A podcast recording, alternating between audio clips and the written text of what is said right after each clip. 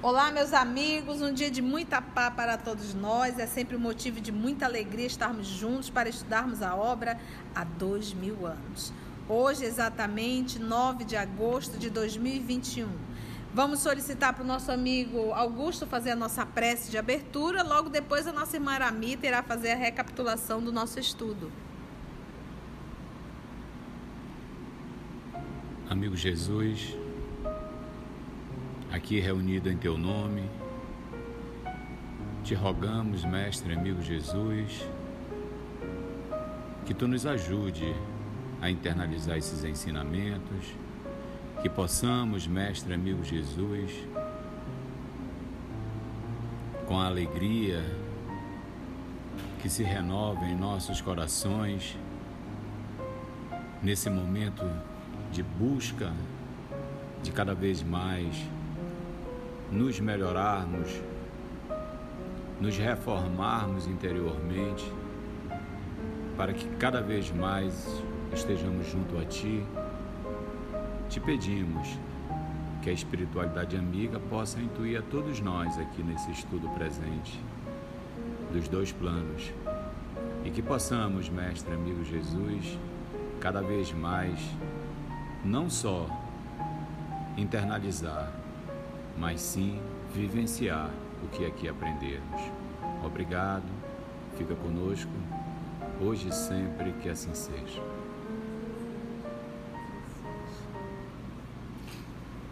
O ano de 58 está difícil para os nossos personagens que se caminham para o, o desfecho. No nosso estudo anterior, é, Flávia chama Ana para ajudá-la é a ver o que houve com a gripa. E a, quando chega lá, a Ana vê a gripa é, numa poça de sangue e antes de fazer qualquer coisa, ela vai e chama Públio Lentulus. Públio Lentulus, ao chegar, vê que a gripa já está morto e fica imaginando se foi o Plínio que fez isso, né? E ele tenta disfarçar ali com a, com a Flávia a conversa, porque a Ana está ali, né? Mas só que a Ana diz que viu Saúde de Horas, Saúde de Horas sair, né? Da, do, dos aposentos do, do Agripa. E o, o Públio fica pensando no que vai fazer, se ele vai reagir. Só que ele teve. Ele começa a chorar, a Ana se admira dele estar tá chorando, que ela nunca viu o senador chorando. E o senador pede, pergunta dela o que, o que Jesus teria feito, né? Quais eram as lições e a Ana começa a falar para ele sobre o perdão. E ele está questionando a Ana sobre isso, que são lições novas e diferentes para ele. Então é nesse ponto que está na conversa de Públio e Ana.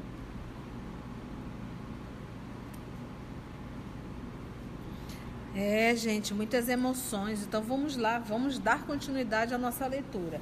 Está aqui conosco o nosso querido amigo Augusto, nossa querida amiga Aramita, Carla, Narumi e o nosso querido amigo Tarcísio. Vamos lá, que Jesus nos conduza.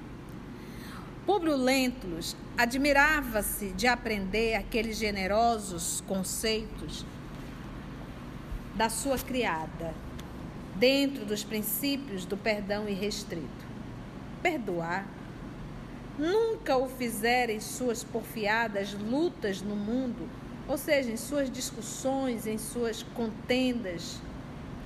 Sua educação não admitia piedade ou comiseração para os inimigos, porque todo perdão e toda humildade significavam para os de sua classe traição ou covardia. Mudou? Não. Ainda é a mesma coisa. E lembrando sempre, perdoar é compreender o outro. Perdoar não é viver com o outro. Perdoar é não revidar, é compreender. Só isso. Esse é o nosso nível.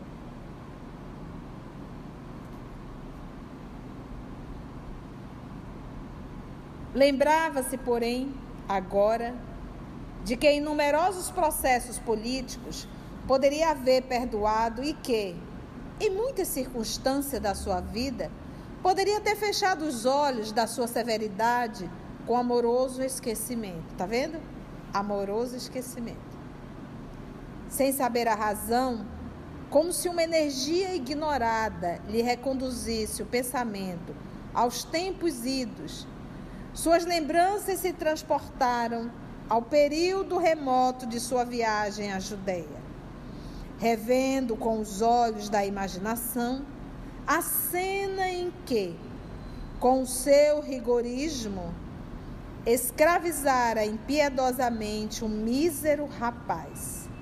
Sim, também aquele jovem se chamava Saul, e ele trazia agora ao cérebro ralado por dúvidas atrozes. Entre aquele Saul, liberto dos seus amigos, e a figura de Plínio, sempre guardada no seu conceito, num halo de amor e generosidade. Perdoar e o pensamento do senador se quedava em meditações amargas e penosíssimas, naqueles minutos angustiados e longos.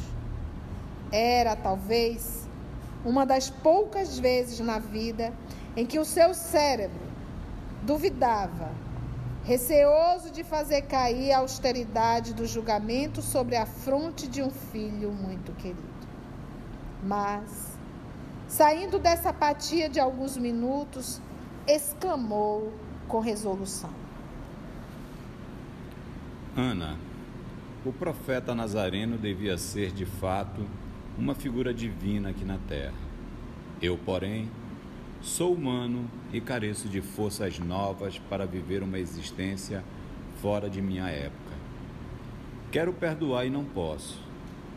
Quero julgar, neste caso, que não sei como fazê-lo, mas hei de saber decidir quanto à solução deste terrível problema. Farei o possível por observar os preceitos do teu mestre, guardando uma atitude de silêncio, até que venha a conhecer o verdadeiro culpado. Quando então buscarei não julgar como os homens, mas pedir a essa justiça divina que se manifeste amparando meus pensamentos e esclarecendo os meus atos.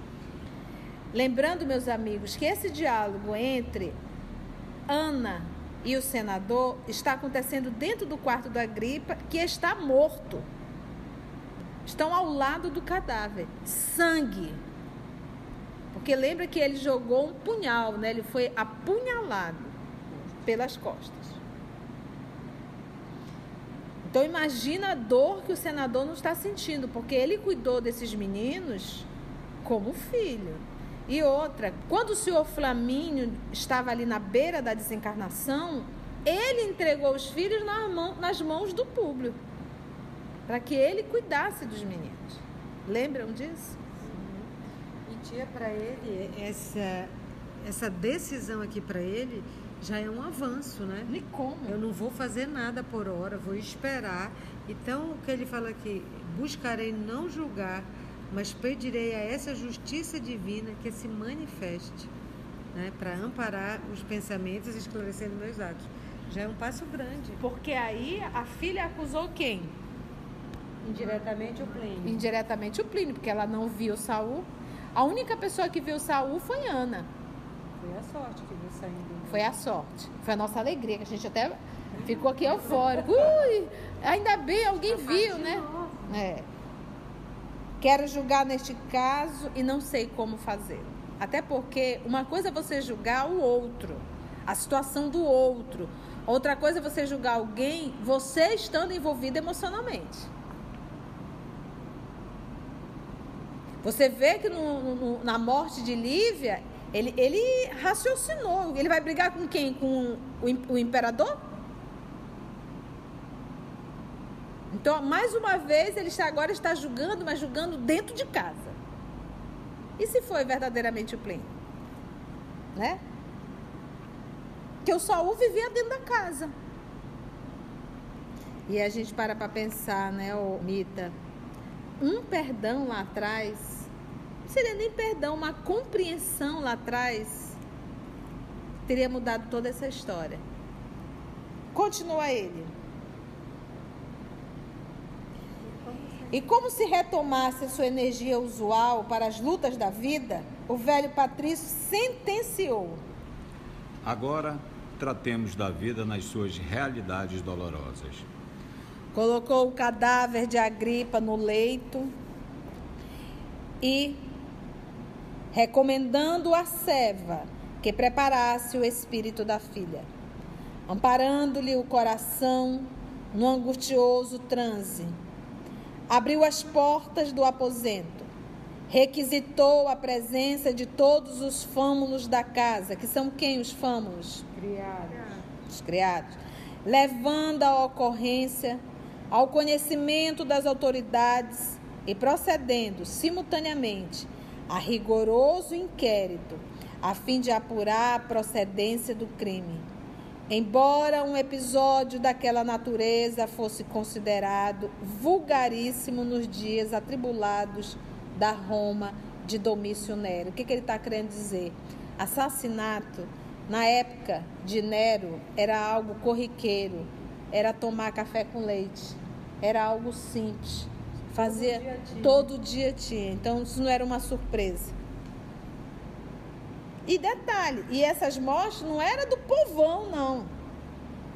Essa morte era dos do povo da alta sociedade, que era o povo que estava ali administrando junto, né? Entendeu? Alguns criados alegavam ter visto Plínio Severus com o irmão durante a noite. Mas a palavra do senador anulava-lhe as informações com a afirmativa de que o irmão da vítima havia partido durante o dia, em demanda do porto de Massília. Você imagina, você está frente a frente com o senador, o senador, o, o proprietário da casa, e o funcionário da casa disse assim: Eu vi o Plínio, se você não viu, não. Disse, então tá bom, não vi, não. Quem? Você viu o Plínio? Ele foi para Massília, ah, tá, ele foi. Ele foi para Massília, eu não vi, não. Foi, foi, eu estou enganado. Ele foi? Foi, foi. foi quem que vai. Eu me lembrei. Os escravos.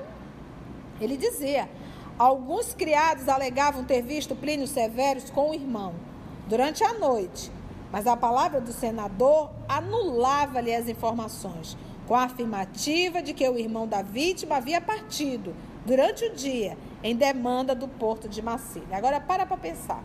Quem foi que fez essa trama toda? Saúde. Saúde de Jorge. Ok. Saul conhecia Plínio e Agripa? Conhecia. Saul tinha certeza que Plínio não iria matar Agripa. Ele sabia disso. Por isso que ele ficou no quarto. Por isso que ele foi, ficou no quarto e com punhal, aguardando o momento exato.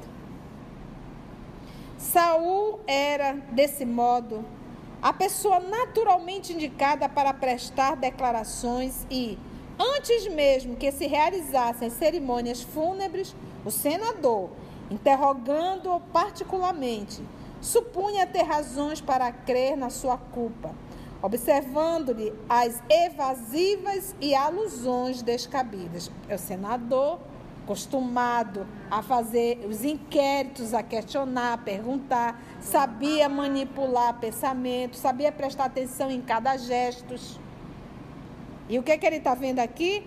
Observando-lhe as evasivas, ele saía fugindo, né? E alusões descabidas. Começava a fazer referências assim que não satisfaziam as exigências da sua perquirição psicológica, as suas perguntas. Suas afirmações indiretas não coincidiam com asseverações incisivas de Ana, cuja retidão de palavra ele bem conhecia. Em alguns tópicos de suas informações, negou estivesse presente nos aposentos de Agripa.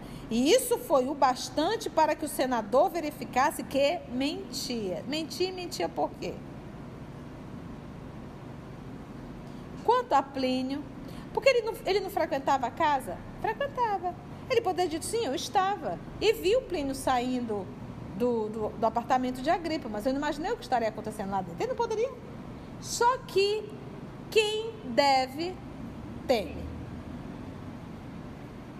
Ele não contava com a Ana. Ele não contava com a Ana. Ele nem sabia que o senador sabia que ele estava lá. E Ana conta para o senador que ela viu ele saindo do aposento de Agripa. Exatamente. É. É, é verdade, saindo do aposento. Então, mesmo que ele falasse, não, eu passei, eu não vi. Não, ela viu ele saindo do aposento. Porque ele estava lá dentro, na cortina, preparado com punhal. Todo crime deixa vestígio. Todo crime deixa vestígio. Em alguns tópicos de suas informações, negou estivesse presente nos aposentos de Agripa. Isso foi o bastante para que o senador verificasse que mentia. Quanto a Plínio, não fora de fato encontrado, obtendo-se tão somente a breve participação, né, lacônica é breve, gente, a breve participação da sua partida para Massília, o que realmente ocorrera na mesma noite da tragédia, depois da altercação, né, da discussão decisiva com o irmão no palácio do Aventino. Então, e não tem aqui o WhatsApp, não tem como ele estar tá lá no meio do mazão, no, no, no navio, acompanhado da Aurélia, né? E assim em companhia de Aurélia, demandava ele as galhas, em suntuosa galera, né? Pensa num, num barcão, né? Singrando, ou seja, navegando as águas calmas do antigo mar romano. O senador, porém, apenas desejava ouvir melhor as confidências da filha para arrancar a confissão suprema do mísero liberto de Flamínio, de cuja culpabilidade não tinha mais dúvida. E lembra que ela não contou para o pai que o liberto de Flamínio, Saul assediava. Quando ela foi contar, ele deixou. É. é. Procurou Dessarte dessa forma? realizar com a maior discrição os funerais do filho do seu inesquecível amigo, aos quais Saúde de Horas teve a desfaçatez de assistir com toda a serenidade venenosa do seu espírito mesquinho. Flávia Lentulha. Eu acho que a Emmanuel até agora não estava meio chateada. Você imagina o que é contar essa história toda? Uma história que você fez parte? reviver esse momento, né? A serenidade venenosa do seu espírito mesquinho, com toda a serenidade. É típico mesmo de um, um, um psicopata. Sob o efeito pernicioso de tóxicos letais que lhe haviam sido aplicados por Ateia, lembra da Ateia? A serva traidora, paga por Aurélia, a qual, na sua inconsciência, havia envenenado todos os cosméticos de uso da sua ama, destinados ao tratamento da pele e dos cílios. Flávia Lentulha tinha, agora, todos os padecimentos físicos singularmente agravados, além da terrível situação moral em face da penosa ocorrência e de seu acabrunhamento por força de insolúveis dúvidas. Imagina? E aí a gente para assim para pensar novamente. A, a, a, estava muito doente, lembra quando ela nasceu? Ela, ela tinha lepra, a hanseníase. E a desencarnação dela era questão de dias. Então, quando eu me deparo assim, a Flavinha está sofrendo tanto, casamento terrível, né? Agora esse, esse, esse assassinato, é tão complicado e a gente para assim e pensa, puxa vida, será que o melhor realmente não teria sido ela desencarnar com seus oito aninhos? Porque você sabe que o encontro dela com Saul, é, esse é um reencontro. Eles já tiveram uma relação lá atrás. Por isso, essa, essa fixação dele em relação a ela. E ele está repetindo o mesmo erro do passado, querendo impor a ela É. a, presença dele como ele. Então é como se fosse assim, olha, se o Saul encontrasse a, a, a Flavinha, vai reviver tudo de novo, então não tem condições. Você sabe, então, então cada vez mais, sabe, gente, a gente vai aprendendo, Senhor, seja feita a tua vontade, assim na terra como no céu. Só é que sabe. Porque a gente às vezes quer mudar, porque pedir obterei. Né? Batei e a porta será aberta. Então, às vezes a gente pede com tanta insistência e a misericórdia divina atende, mas às vezes a gente tem que sofrer as consequências da nossa escolha. Ao invés de realmente aquela- aquilo que nosso Senhor Jesus nos ensina no Pai Nosso, seja feita a tua vontade, assim na terra como no céu. Então, o que parece para a gente terrível, talvez e quase sempre, está nos livrando de males muito maior. Às vezes é aquela situação daquele espírito, acho que é o Divaldo que conta, não me recordo, é, de uma criança que estava super doente, os pais solicitaram, solicitaram, solicitaram, solicitaram e acabaram atendendo. Essa criança acabou se recuperando. E avisaram que essa criança não era para continuar, porque ela já tinha tentado vários suicídios em encarnações anteriores. Se ela continuasse, ela ia tentar o suicídio de novo. Os pais tanto fizeram, tanto pediram, disseram que ia tratar muito bem, tá, tá, tá, aquela coisa toda. Ou seja, essa criança continuou. A vida adulta ela acabou cometendo suicídio novamente. Então, às vezes a gente querendo aliviar a nossa dor, acabamos acumulando a dor para os nossos filhos, né? Mas vamos lá. Estou aqui só cogitando, tá? Aquele mal da infância parecia reviver, lembra? Porque o corpo novamente se abria em chagas dolorosas, enquanto os olhos pareciam seriamente atacados de moléstia implacável. Três dias depois das exéquias, que são é, os atos fúnebres de Agripa, Públio Lentulus, profundamente penalizado, ouviu-lhe o depoimento íntimo e angustioso, com o máximo de atenção amorosa e interessada. Fim do relato minucioso da filha, cujas desventuras conjugais lhe tocavam o âmago do coração, o velho senador requereu novo interrogatório de Saul, com a sua presença, mas enviando emissários à procura do liberto de Flamínio, ficara atônito com uma nova surpresa. Saúl de Gioras, depois de responder às arguições particulares de Públio Lentulus, quando ainda não se haviam realizado os funerais de Agripa severos, percebeu claramente a atitude mental do senador para consigo, concluindo que ele não seria possível enganar o tato psicológico do velho senador. Dá para ti? Dois dias após as cerimônias fúnebres, o liberto procurou Araxes, no seu miserável refúgio do Esquilino, com o espírito exacerbado e inquieto.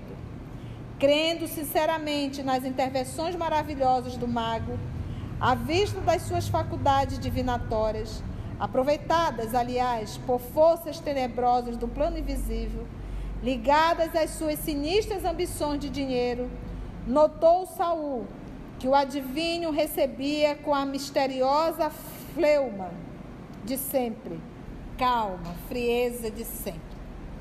Deixou bem visível a volumosa bolsa, recheada como a demonstrar-lhe as ricas possibilidades financeiras para a aquisição do talismã de sua aventura. O velho feiticeiro, encarquilhado pelos anos, reconhecendo-lhe as disposições generosas, desfazia-se em sorrisos de benevolência ambiciosa e enigmática, parecendo devassar-lhe o olhar assustadiço e inquieto, com fulgor estranho dos seus olhos móveis e penetrantes. Nossa, não tem fulgor. Nas traduções antigas, você não vai ter o com fulgor estranho dos seus olhos móveis e penetrantes. Essa palavra fulgor estranho não está nas edições antigas, está na nova, tá? Então, em verdade, é com o seus olhos móveis e penetrantes, tá? Não tem fulgor e nenhum estranho. Cenas do próximo capítulo. Vamos ver essa história agora de saúde de horas com Araxas. Quantas lições, hein, gente? Agradecemos a Deus, nosso Pai. Agradecemos ao nosso Senhor Jesus o amor de nossa vida. E agradecemos a espiritualidade amiga por mais essa oportunidade concedida a todos nós. Agradecemos aos amigos espirituais que conduzem esse trabalho sempre. Obrigada ao nosso Pai, ao nosso Criador. Que assim seja.